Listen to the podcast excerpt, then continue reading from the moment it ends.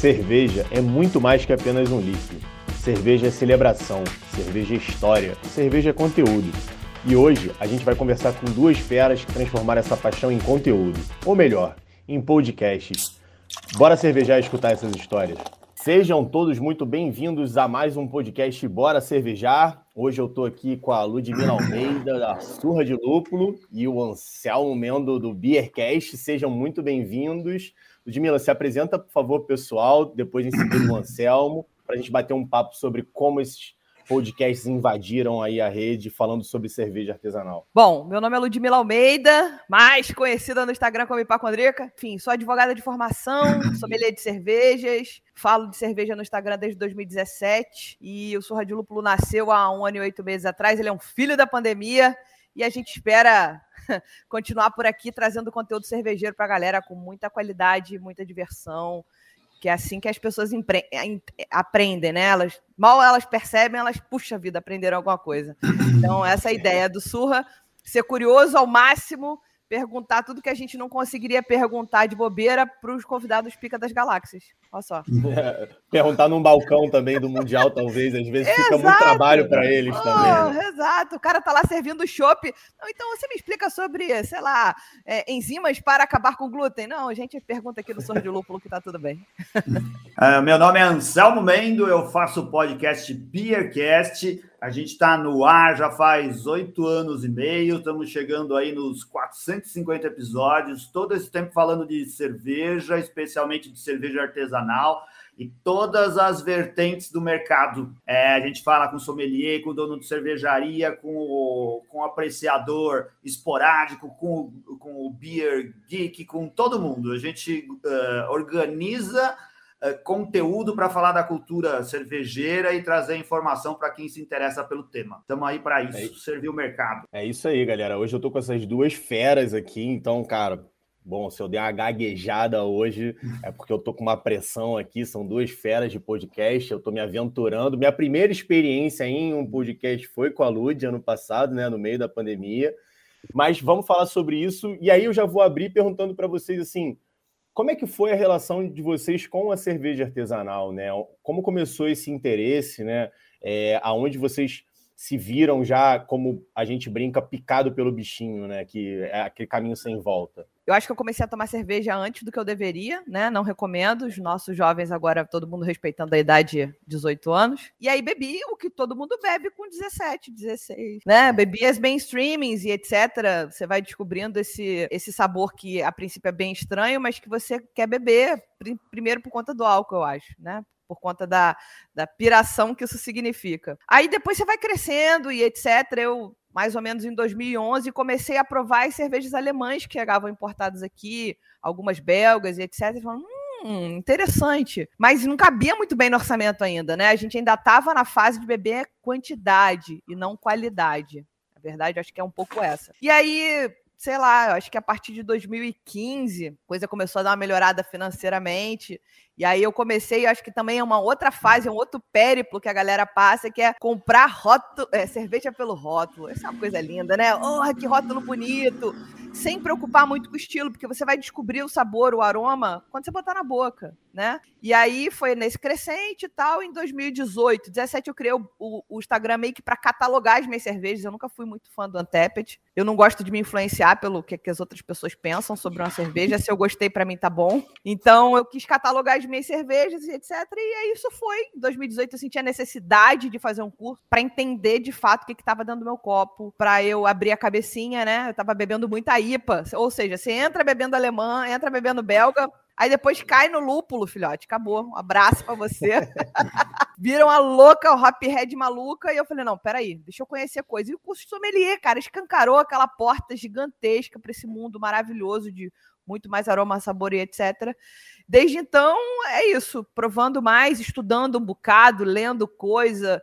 Aí você descobre que consumir cerveja não é mais só sentar no bar e tomar cerveja. Mudou completamente a viagem da, da, da, do consumo para mim.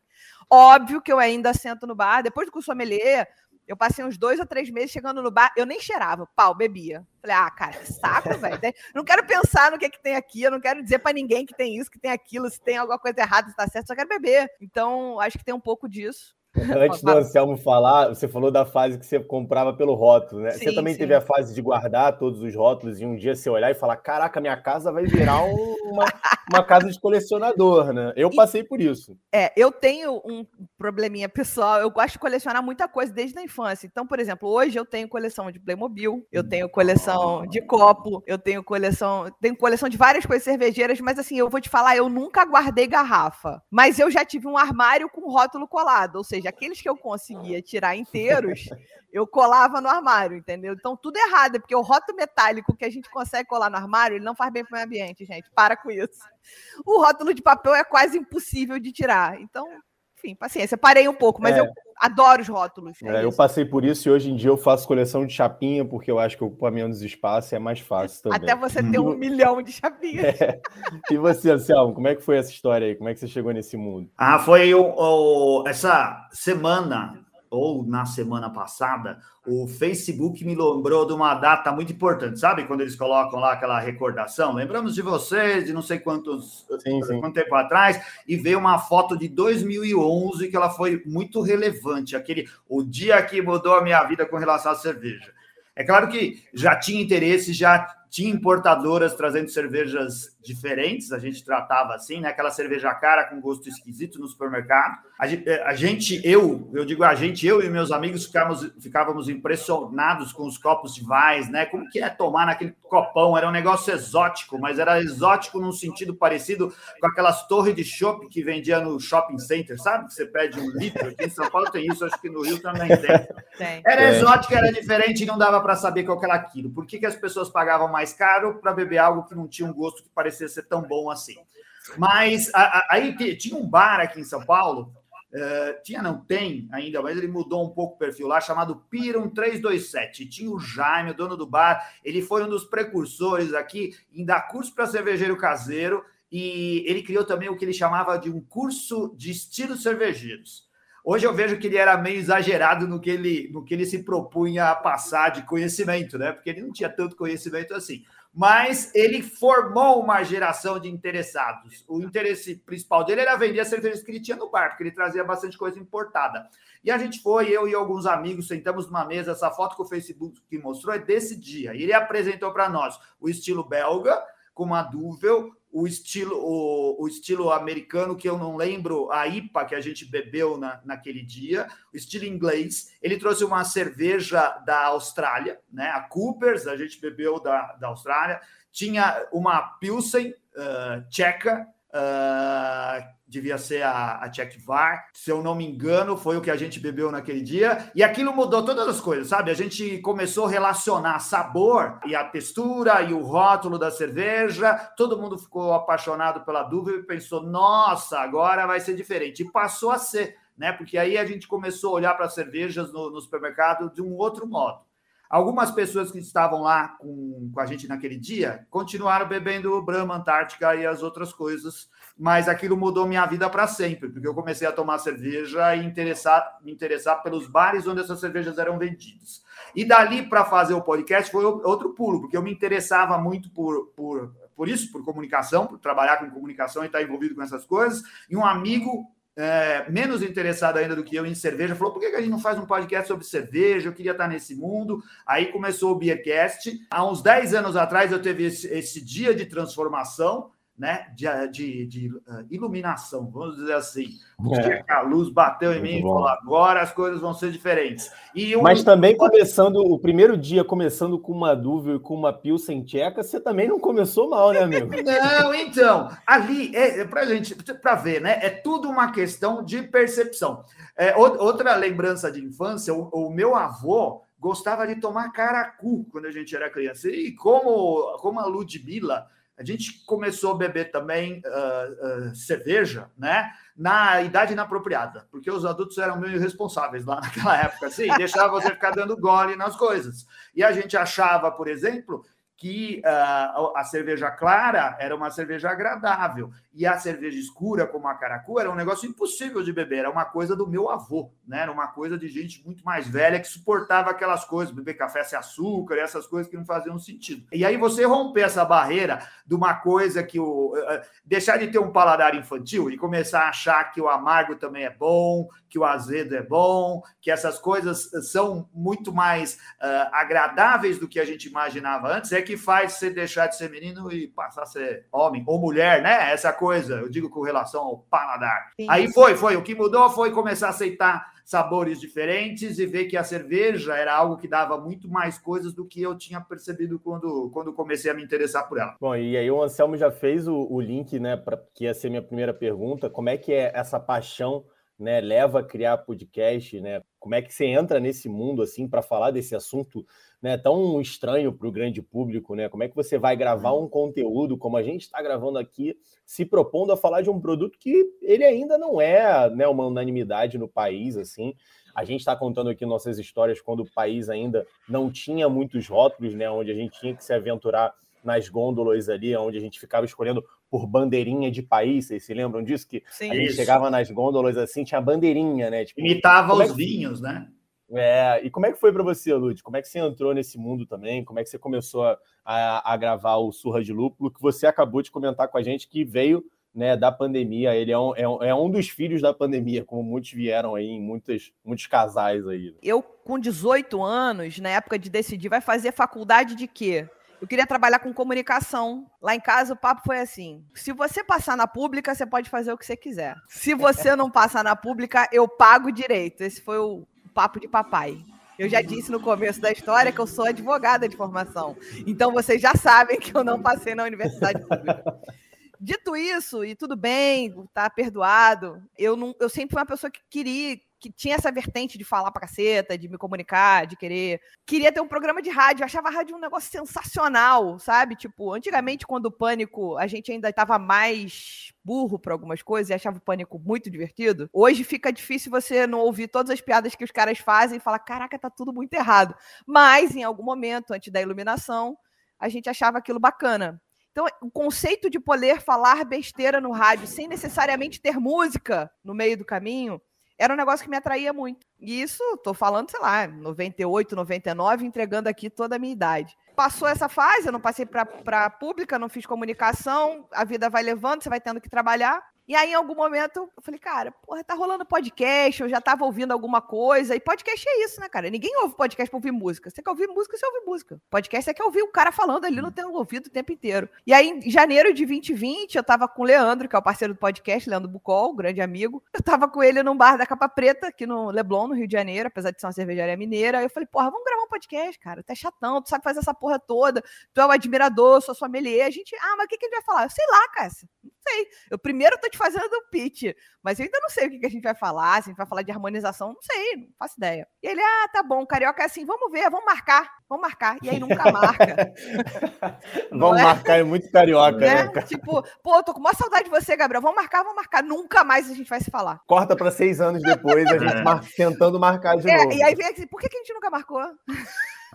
Bom, e aí em, veio a pandemia, março, não sei o que, eu falei para ele, pô, cara, eu tô em casa, trabalhando de casa, você, ganha aquela hora do trânsito, você ficava no trânsito meia hora, 40 minutos. Você também, vamos olhar, usar esse tempo livre para pensar no podcast? Bora. Aí abriu um, um, documento no Drive, a gente começa ideia de nome, não sei o que, compramos é, microfone, decidiu o nome, grava o primeiro piloto, ficou uma bosta, jogamos fora, gravamos o segundo piloto, ficou ruim também, mas a gente falou, bom, acho que isso basta. E aí daí a gente entrou nessa de é, gravar programas de entrevistas com pessoas que tenham relevância no mercado, né, para trazer, responder as nossas curiosidades. Então, ele é filho da pandemia e por isso a gente nasceu 100% online, que eu acho que é diferente da experiência que o, o Anselmo vai contar do Beercast.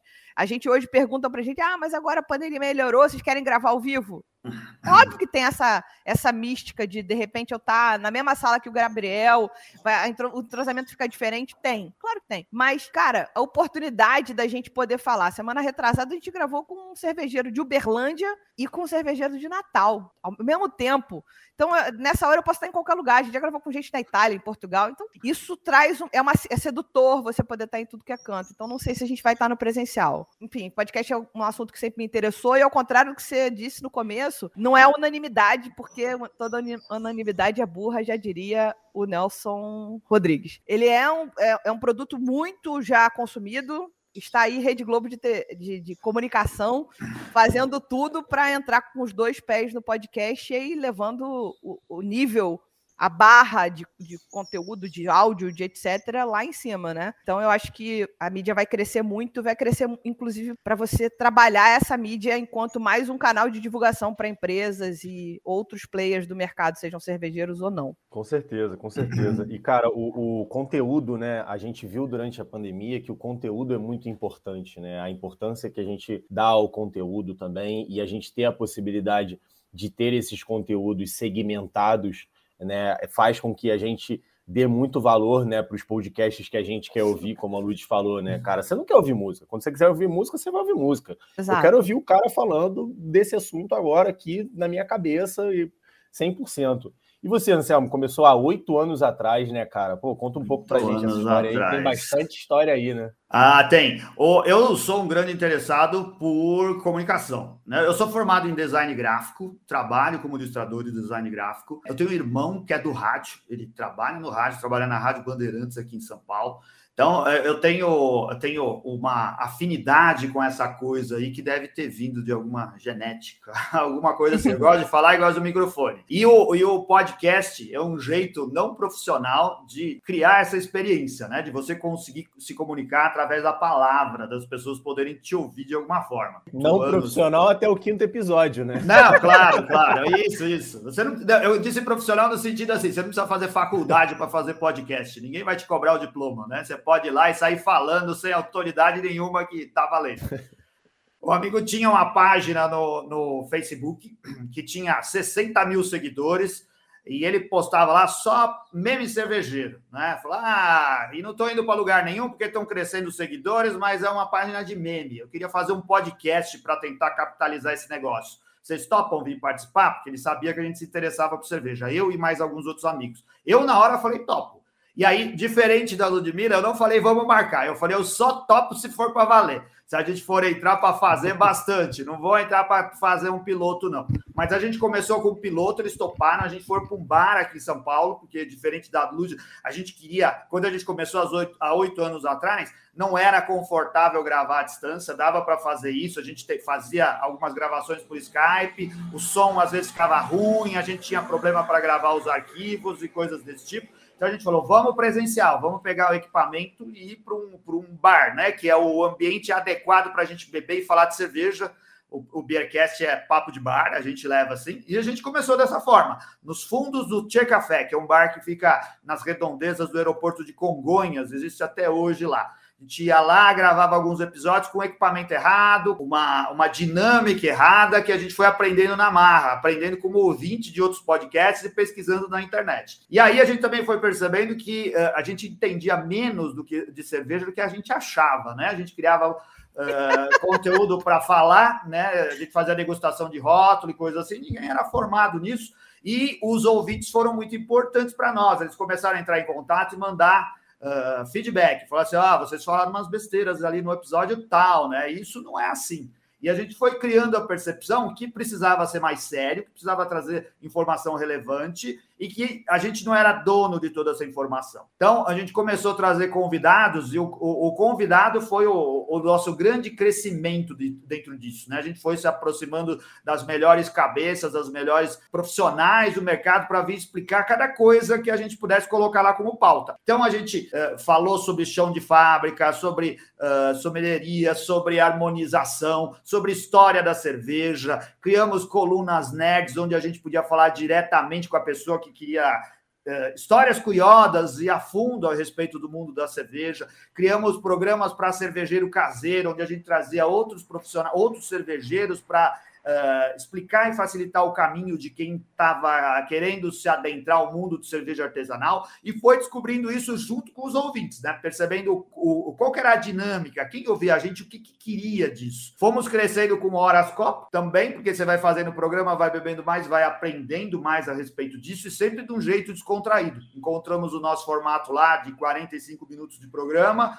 e é, conseguimos uh, sacar que trazer o ouvinte para perto de nós é legal, né? O ouvinte de podcast é aquele que quer conversar com o cara que faz o programa, a gente quer estar junto durante o programa, em outras oportunidades também. É aquilo, se fosse só para ficar ouvindo, as pessoas talvez ouvissem música ou alguma outra coisa, a gente interage, né? Então, o Beercast ele é muito ativo nas redes sociais e nos nossos grupos de WhatsApp, esse tipo de coisa. E aí dá mais prazer. Por isso que, que a gente, o mundo da cerveja cria comunidade, né? E o podcast ajuda aí a confraternizar modernizar as pessoas. Com certeza. É, acho que uma coisa que a gente aprende muito, assim, né? E é uma coisa que eu levo muito para a equipe também, já que a gente é do mundo de eventos, né? É, o mercado de cerveja ele é feito de pessoas, né? Então, assim, quando a gente vem para um evento como o Mundial, eu sempre falo muito isso com os cervejeiros e com a minha equipe, assim, que o Mundial também é feito de pessoas e os podcasts também são feitos de pessoas, né? Eu tive a oportunidade de conhecer a Lud, hoje estou tendo a oportunidade de conhecer o Anselmo e são coisas que vão ficar para a vida, né? A Lud falou sobre a possibilidade de conversar com pessoas de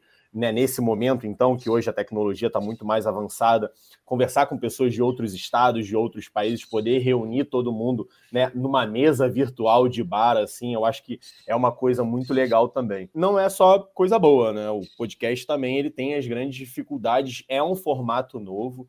Quais são os maiores desafios, assim, de manter ele ativo do ponto de vista de conteúdo, mas também do ponto de vista de fidelização, de certa forma, do teu ouvinte, né? Porque teu objetivo é que cada vez mais pessoas escutem o podcast para que você possa né, fazer esse trabalho de, de difundir esse conhecimento que está sendo absorvido por você nos debates e na hora Copa, enquanto a gente está né, conversando e tomando uma cervejinha. Mas quais são os maiores desafios para vocês? O Anselmo vai ter, pode ter outra perspectiva, ele está há muito mais tempo no mercado. Abriu, certamente, quando ele chegou, tudo era mato no mercado cervejeiro em relação ao podcast. chegou o Anselmo lá com facão. Com ah, facão, mato ah, no peito, né? Aquela exato, história. Exato, exato. Mas assim, eu acho com que o fone problema... lapela, não esquecendo que o fone dele era de lapela naquela época. Exatamente. Era pior que isso. é, eu acho que tem uma questão de. O grande problema pra gente, de uma maneira geral, acho que é distribuição. Você chegar num lugar em que você consiga ser percebido percebido por um novo ouvinte, né? Então eu acho que isso é mais fácil hoje por conta da, dessa inundação de streamings, né? Então o Spotify está dentro, o Amazon, Amazon Music está dentro, o Apple, Apple Podcast está dentro, Google Podcast. Então, isso tudo é gratuito. Podcast, por enquanto, é gratuito em todas essas plataformas. Né? A gente não cobra esse conteúdo. Esse conteúdo está lá e está disponível para o cara. Mesmo nesses que você não. Ah, não tem assinatura premium, você vai poder ouvir podcast de graça. Existe uma tendência que já começou nos Estados Unidos, que é você pagar como se fosse um apoio dentro do próprio Spotify para aquele podcast que você quer ouvir, entendeu? Mas é, é, um, é um outro movimento. Então, para mim, o um grande desafio é a distribuição. A pauta é meio que você tem um exercício de pensar numa cadeia histórica, por exemplo. Ah, a gente está fazendo agora uma série de, de, de programas sobre as escolas cervejeiras. Então, a princípio, eu vou fazer quatro programas sobre a escola alemã, a escola belga, a escola britânica, a escola americana. Ok. Então você já sabe que pingado por ali vão ter quatro programas uhum. sobre isso. Então a pauta é um negócio mais simples de resolver. Difícil é encontrar a ideia da pauta com convidado. Aí é que são elas, né, às vezes. Mas tá tudo bem, tá caminhando e tal. Então acho que o maior desafio é distribuição. É você conseguir bater no ouvido de quem quer ouvir sobre cerveja. Eu acho que essa é uma das coisas que são difíceis da gente conjugar. Mas eu não posso reclamar, assim. O Sorra de Lúpulo nasceu e a gente foi muito bem recebido. A hipacondríaca existe desde 2019, 2017 2017, perdão, e o de Lúpulo existe há dois anos quase, um ano e meio. Fez uma diferença tremenda para a Ludmilla, enquanto pessoas, as pessoas saberem que é hipacondríaca uhum. Ludmilla, com certeza. Me colocou no mapa de uma maneira diferente, ou seja, mesmo a gente ainda sendo um podcast pequeno, a gente tem ouvinte fiel, a gente tem ouvinte que está lá toda semana, a gente tem muita troca, a gente é muito presente nas redes sociais também, tanto no meu perfil quanto no perfil do Surra de Lúpulo. Então, assim, e é uma troca absurda. Gente que fala, cara, eu fico esperando para ouvir vocês na, na toda quinta-feira. Você fala, caralho, isso existe, isso é verdade, né? Para de me, para de fazer isso comigo, cara. Stalker. Tudo stalker. Não, cara, é maravilhoso maravilhoso, porque você fala, você faz diferença na vida da pessoa. Ao mesmo tempo, você tem que ter uma coisa, para mim, pelo menos, né? Eu tenho um objetivo com isso. Eu não posso me seduzir por elogios. Entendeu? A verdade é essa. Eu, eu preciso que a pessoa chegue para mim e fale: Ó, oh, mas esse áudio tá uma merda, vocês falaram errado isso. É importante esse feedback também, porque quem tem objetivo tem esse gol. Foi o que o Anselmo disse na resposta dele anterior. Hum. A gente começou a ficar muito freestyle, os ouvintes falaram, ó, oh, tá bacana, ri um pouquinho das piadas, mas vamos melhorar, vocês falaram essa besteira aqui sobre isso, vocês falaram aquilo ali. E aí eles falam, bom, vamos juntar o tecnicismo com a diversão, que é o infotenimento, que é o momento, é, é informação com entretenimento. Foi o que você falou, né, cara? A gente já não tá mais naquela época lá atrás do pânico que a gente vai rir de qualquer coisa, né? Exato! O conteúdo, ele é muito importante, né? Não, o conteúdo é. é. Para mim, conteúdo é 90% do negócio, entendeu? Se, se, a pessoa pode até não ouvir agora, assim, até para encerrar, eu acho que uma das coisas que eu bato nas reuniões de pauta internas são: o conteúdo tem que ser atemporal. A gente vai fazer conteúdo que esgota? Claro que vai. Eu posso precisar fazer uma divulgação do evento, como foi o Mundial de la Bière, por exemplo, ano passado. Aquele nem é uma coisa que esgota, porque você está contando a história do, do, do Mundial, e isso é interessante para as pessoas conhecerem o evento. Mas se eu for fazer um programa inteiro, de novo, só sobre uma divulgação do Mundial, não vai ser legal para o meu ouvinte, não vai ser legal nem para o Mundial. Porque é um negócio uhum. perecível, acabou, estragou, entendeu? Agora, a escola alemã vai demorar para mudar. Então, se eu fizer um conteúdo bacana sobre isso, eu vou ser ouvido. O Anselmo deve ter programa que é ouvido até hoje, em oito anos. Então, você imagina, o que é essa tal dessa cauda longa? A gente faz parte da vida da pessoa, falando no ouvidinho dela. E eu vou parar é, o, o, podcast, ele é diferente do Macaras, né? Que você tem ali uma revista onde você tem vários casamentos que já terminaram. Ele tá é. muito mais para uma National Geographic, né? Exatamente. Que você tem conteúdos ali que são informativos e que você vai poder ir buscando eles, né? E aprofundando cada vez mais, né? Exatamente. Se for comparar a revista com o podcast, é isso aí. Ficou boa essa, né? Ótimo. É. Pode, pode usar lá depois. Show. É, podcast, eu acho que essa é uma boa definição de podcast. Podcast é isso mesmo, né? Algumas pessoas falam, ah, podcast é um programa de rádio, né? Não, ele não é um programa de rádio. Ele é parecido em sua organização como os programas de rádio, né? O modo e a estrutura e a dinâmica lembra, porque é comunicação falada, né? Vai direto para o ouvinte do receptor lá do outro lado. Mas o, uma das coisas que define o podcast é o quanto que ele não é perecível aí no tempo e o quanto que ele está disponível para o ouvinte sempre. Ele está lá. Uh, você não sabe nunca quando que alguém, por onde que alguém vai começar a ouvir o, o Beercast, por exemplo. Se ele vai começar pelo último episódio, se ele vai começar pelo primeiro né? Ou algum episódio lá do meio que ele foi pesquisar por um tema. Se você pesquisar a respeito de temas, escrever podcast, você vai achar coisas do Beercast, também do Sul, ou qualquer outro podcast, que foram criadas em outras épocas, né? E que eh, falam a respeito de um tema específico. Diferente da televisão, onde a gente não consegue lá buscar que a programação que a gente gostaria de ver, né? A gente precisa ficar esperando vale a pena ver de novo, mostrar lá na Globo, né? A gente está numa mídia diferente e as pessoas estão aprendendo isso. Elas estão entrando e sabendo que o episódio bom não é exata, necessariamente o episódio da semana, né? Que o nosso conteúdo das outras semanas também são interessantes. A gente tem ouvinte que chega no Beercast que fala assim, que conhece a gente já há um tempo, mas que não conhece um dos apresentadores que está agora fazendo. O nosso grupo, eu estou desde o início, mas o nosso grupo de participantes fixos já mudou. E a pessoa fala, não conheço fulano, eu falei, ah, não conhece? Você não ouviu os últimos programas? Não, é que eu comecei a ouvir do primeiro e eu ainda estou no 200 e alguma coisa, né? Estou lá em 2016, ainda vai demorar para eu chegar aí até 2021. E as pessoas são desse jeito.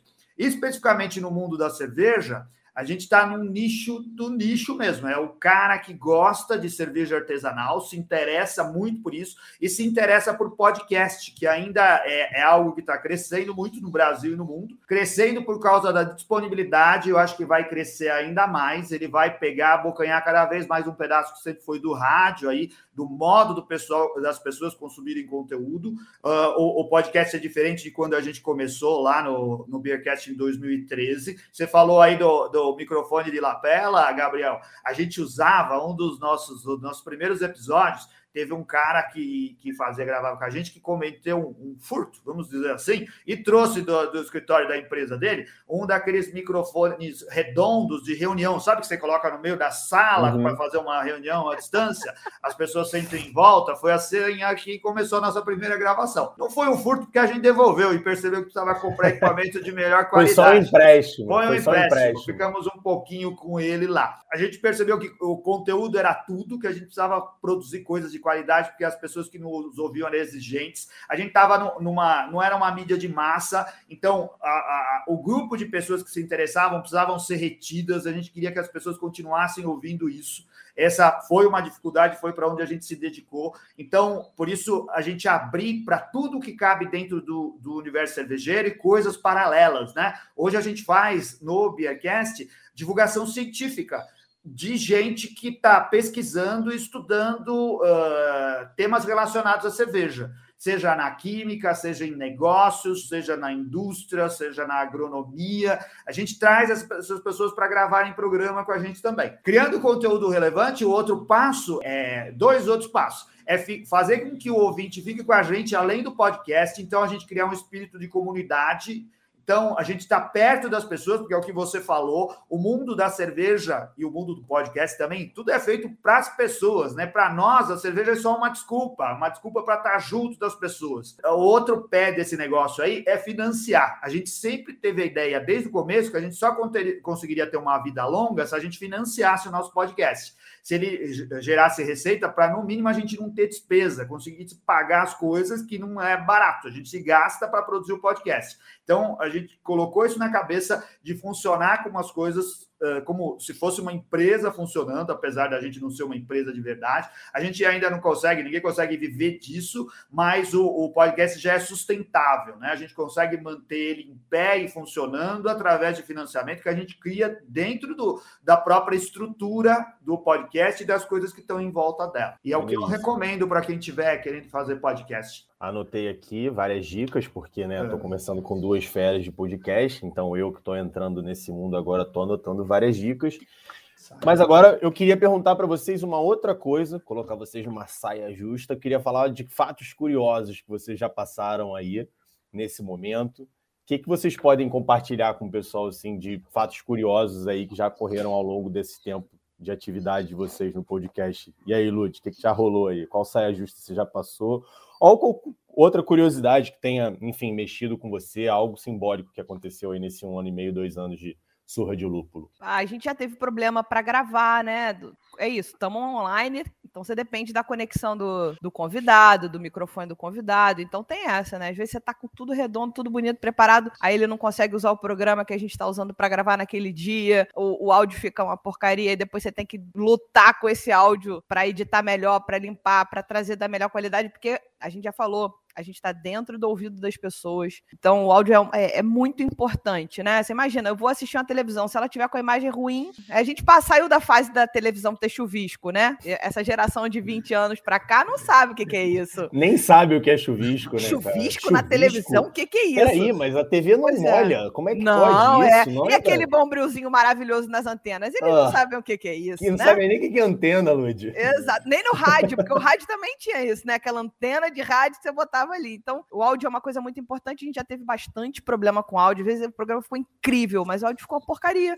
E aí você sabe que ele não vai ser tão ouvido, porque a pessoa desiste. Já aconteceu de gente se atrasar, já aconteceu de convidado desmarcar aos 45 do segundo tempo, aí você cai a pauta, aí você se ferra um pouco, aí tem que rebolar. Hoje a gente, por exemplo, tem uma gaveta de programas gravados para tranquilidade e paz de espírito, né?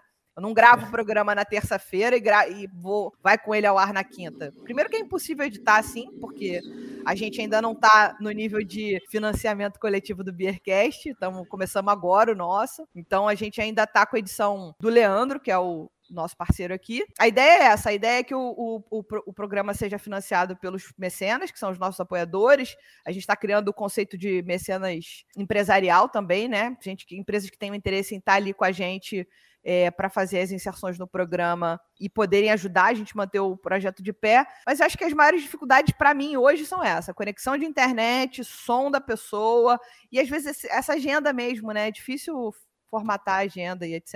Mas eu só tive, eu tive muito programa assim que foi eu saí do programa de boca aberta, maravilhada de coisas que eu falei, como eu não tinha prestado atenção nisso ainda, entendeu? E eu já tô estudando cerveja alguma coisa, mas, cara, é tanta bigornada, bigornada sobre o mercado cervejeiro, que a gente às vezes romantiza um pouco, né? A gente gosta tanto de uma coisa que a gente fala, ah, não é assim não. É, é assim. Às é, vezes ou é, pior, às vezes, né? Porra, é uma tijolada que a gente toma na cabeça, mas tem muitas tijoladas positivas também, então. É, com certeza. É isso. Cara, depois de tanto tempo fazendo, já aconteceu de tudo. E, o, e, o, e muita coisa realmente ligada à produção do podcast, sabe? E aí é, vai as nossas recomendações para qualquer um que estiver produzindo podcast principalmente quando você envolve muita gente e envolve espaços físicos. A gente hoje, como a Ludmilla, por causa da pandemia, a gente grava muito à distância, num formato como esse que a gente está fazendo aqui. Aqui o Google Meets, a gente costuma usar o Zoom, né, para captar o áudio, colocar as pessoas próximas. Por um lado é bom porque a gente consegue conversar com pessoas cada vez mais distantes, né? Uh, em outros lugares do mundo que a gente não teria oportunidade de conhecer pessoalmente. Mas uh, desde o início a gente teve a ideia e quer voltar a fazer isso do clima de bar, de você estar tá num bar e todo mundo está se olhando ali. A gente leva um equipamento profissional, monta as coisas dentro do bar, uh, usa a estrutura que é sempre importante no caso da cerveja, de poder usar copo, poder gelar cerveja e esse tipo de coisa. Uh, e, e produzia, produziu durante muito tempo programas dessa forma. E acontece de tudo, tipo assim, você marcar com o convidado bar que tem uma rede, né? Tem mais de um endereço. Você tá com tudo pronto para gravar no endereço e o convidado foi no outro endereço. Ah, eu vim aqui e não encontrei vocês. É claro, você tá no bar errado. Mas a, a culpa a culpa é nossa, né? Porque a gente devia ter cuidado da produção um pouco melhor. Então sempre se preocupa se não vai ter confusão. Já aconteceu de acabar a energia, a gente gravar o programa luz de velas, mas deu certo que o nosso o equipamento era todo movido a bateria, então a gente conseguiu fazer o programa. A cerveja não estava gelada como deveria, mas o programa saiu. A Olha, gente... podcast à luz de vela, eu acho que é a primeira é, vez que a gente vai ouvir isso, A gente hein, já fez isso. A gente já que fez romântico. Isso. E no nosso caso, especialmente, que a gente aprendeu muito com isso daí também, é conversar com bêbado, porque isso não é fácil, né? O, o, pessoal aí, principalmente coisas como eventos cervejeiros. Hoje, a gente, esse ano, a gente vai fazer a cobertura do, do Mundial de la BR, vamos viajar para o Rio de Janeiro, vamos levar equipamento para lá, mas já somos muito mais maduros para conseguir lidar com essas coisas e conversar melhor com as pessoas em espírito de, de evento. Antigamente, a gente já fez isso no nosso primeiro evento, né? A gente foi todo animado, né? E quando terminou o evento, a gente falou: nossa, ficou bom pra caramba, tá divertido divertido, todo mundo riu, foi uma maravilha. E aí a gente foi olhar o material que a gente tinha colhido e ficou uma porcaria, né? Tava todo mundo muito bêbado, a gente riu demais, gritou demais, ficou uma droga. A gente não conseguiu aproveitar praticamente nada do que a gente gravou no primeiro evento que a gente foi bem lá atrás. Hoje a gente já tem mais noção disso, né? E sabe que essas coisas a gente precisa estar tá bem organizado, precisa é, aproveitar o festival, mas no ritmo de estar tá fazendo uma coisa profissional e saber como que as pessoas que você está tá entrevistando estão lidando com isso daí também. É cheio de perrengues, mas é bem divertido. Não, muito maravilhoso, gente. Hum.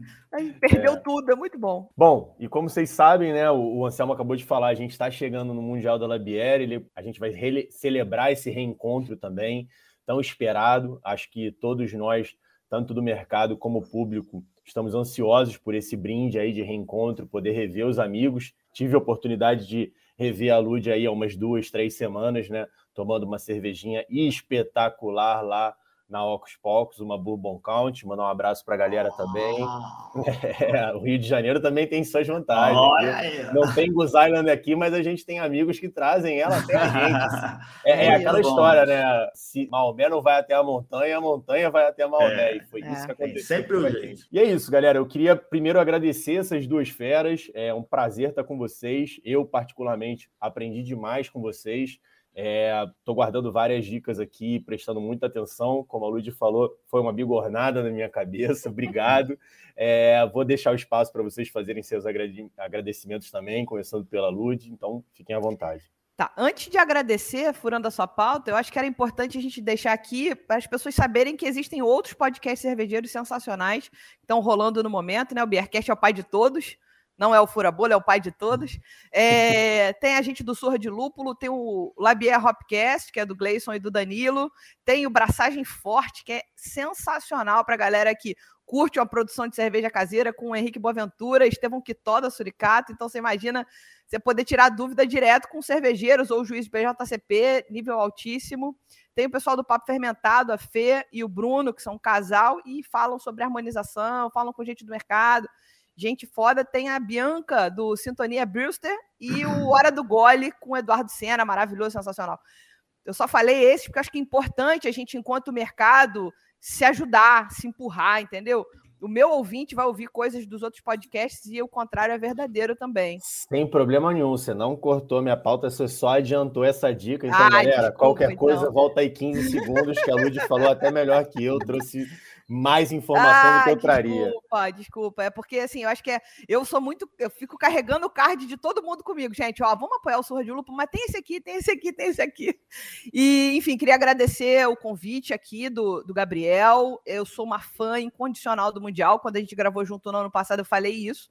Eu tava lá na, na, na primeira no primeiro evento em 2013, lá no Terreirão do Samba, um calor sensacional. Acho que foi em novembro, se não me engano, um calor. Voltaremos bravo. ao calor, porque estaremos ah. em dezembro dessa vez. É, é não, mas vai dar tudo certo, porque eu acho que vai ser uma catarse, vai ser uma epifania. Eu não, eu tô tentando ver se eu vou três dias, porque eu tenho um eu tenho que sobreviver, no terceiro dia eu tenho que sobreviver, no quarto dia eu tenho que estar tá viva, né? Mas enfim, então eu queria agradecer a, a oportunidade. É, é legal demais estar aqui depois de estamos é, falando de 2013, oito anos, eu estar tá aqui falando com uma pessoa que organiza um dos eventos que eu sou fã. Olha que legal, vence na vida. Então, muito obrigada, Gabriel. Foi ótimo o papo e ouçam o Surra de Lúpulo e todos os outros podcasts cervejeiros. Muito obrigada. É, eu agradeço também, agradeço aí o Gabriel, agradeço o Rafael que entrou em contato com a gente, foi bem legal. Eu, adoro fazer o meu podcast, eu adoro participar do podcast dos outros, é diferente estar tá aqui só falando, não tendo que se preocupar com a, com a pauta e organizar nada. Fazer podcast dá trabalho, mas é muito legal. Se você, eu, eu recomendo a quem estiver ouvindo aqui uh, esse podcast que dê chance a outros podcasts. Esse universo podcast é muito legal.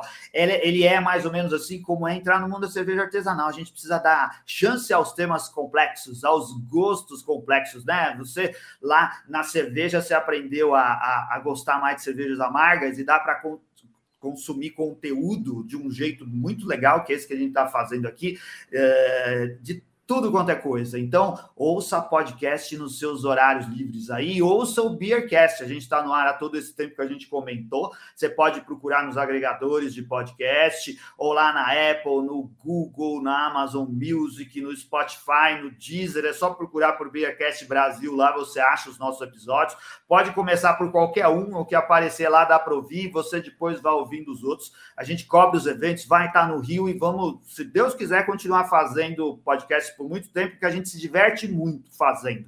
Essa acho que é a alegria de, de fazer, de a gente continuar fazendo, porque a gente se diverte, conhece muita gente legal, como o pessoal que está aqui convivendo e nos convidou para participar agora. Obrigado, Gabriel. Valeu, cara, galera. Obrigado vocês. É isso, assim como a cerveja artesanal, o podcast tem uma diversidade enorme, então tem muito conteúdo para a gente consumir, tem muita coisa para a gente aprender, tem muita bigornada, porque eu gostei desse termo para a gente tomar na cabeça também. Foi um prazer estar com vocês. Galera, para vocês que estão ouvindo, curtem o Surra de Lúpulo, o Beercast, todos os outros também que a gente tem disponíveis aí nos agregadores. E é isso, galera. A gente espera vocês para o próximo episódio. Enquanto isso, bora cervejar.